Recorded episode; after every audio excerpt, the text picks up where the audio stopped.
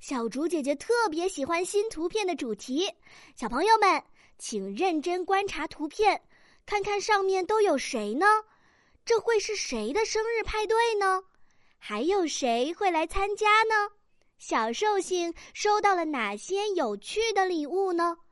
派对上面又会发生哪些好玩的事情呢？OK，小竹姐姐的提示就到这里。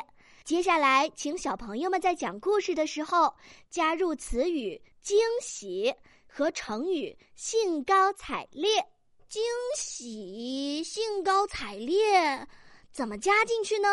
嗯，小竹姐姐相信这点难度一定难不倒我们聪明的小朋友。噔噔噔，看图讲故事，现在开始，请先点击暂停播放按钮，然后来留言区讲故事吧。